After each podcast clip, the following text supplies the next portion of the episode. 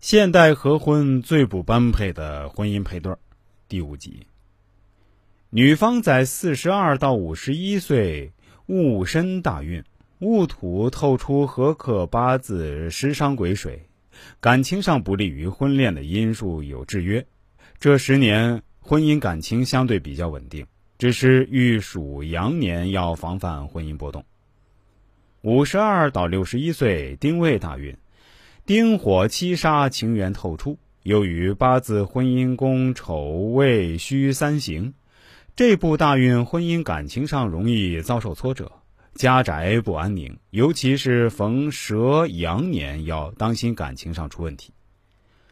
六十二岁过后的老年时期进入丙午大运，正缘与你合，配偶会经常陪伴在你身边，夫妻关系相处融洽，感情属于和谐牢固的阶段。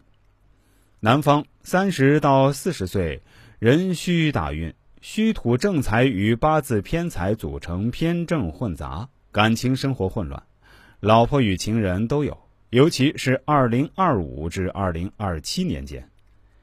四十到六十岁，辛酉庚申大运，这二十年西方金旺为其八字中官杀，大半心思放到事业发展上，感情上没有太多的起伏变化。不过，遇马羊之年要防范婚变。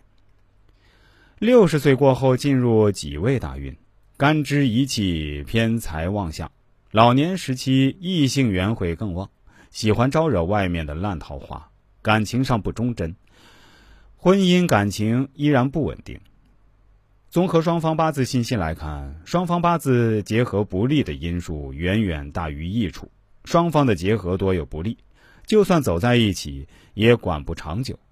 以上分析仅供参考。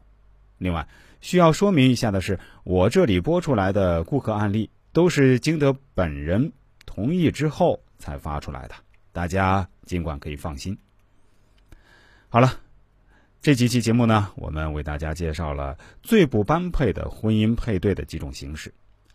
那么，在这儿，如果有朋友们也想就自己的感情生活问题，对我进行更多的咨询呢，可以添加我的 QQ 号幺三七五幺七七幺八三，这是一个 QQ 号啊。我现在不怎么用微信，大家加我的 QQ 是最方便的。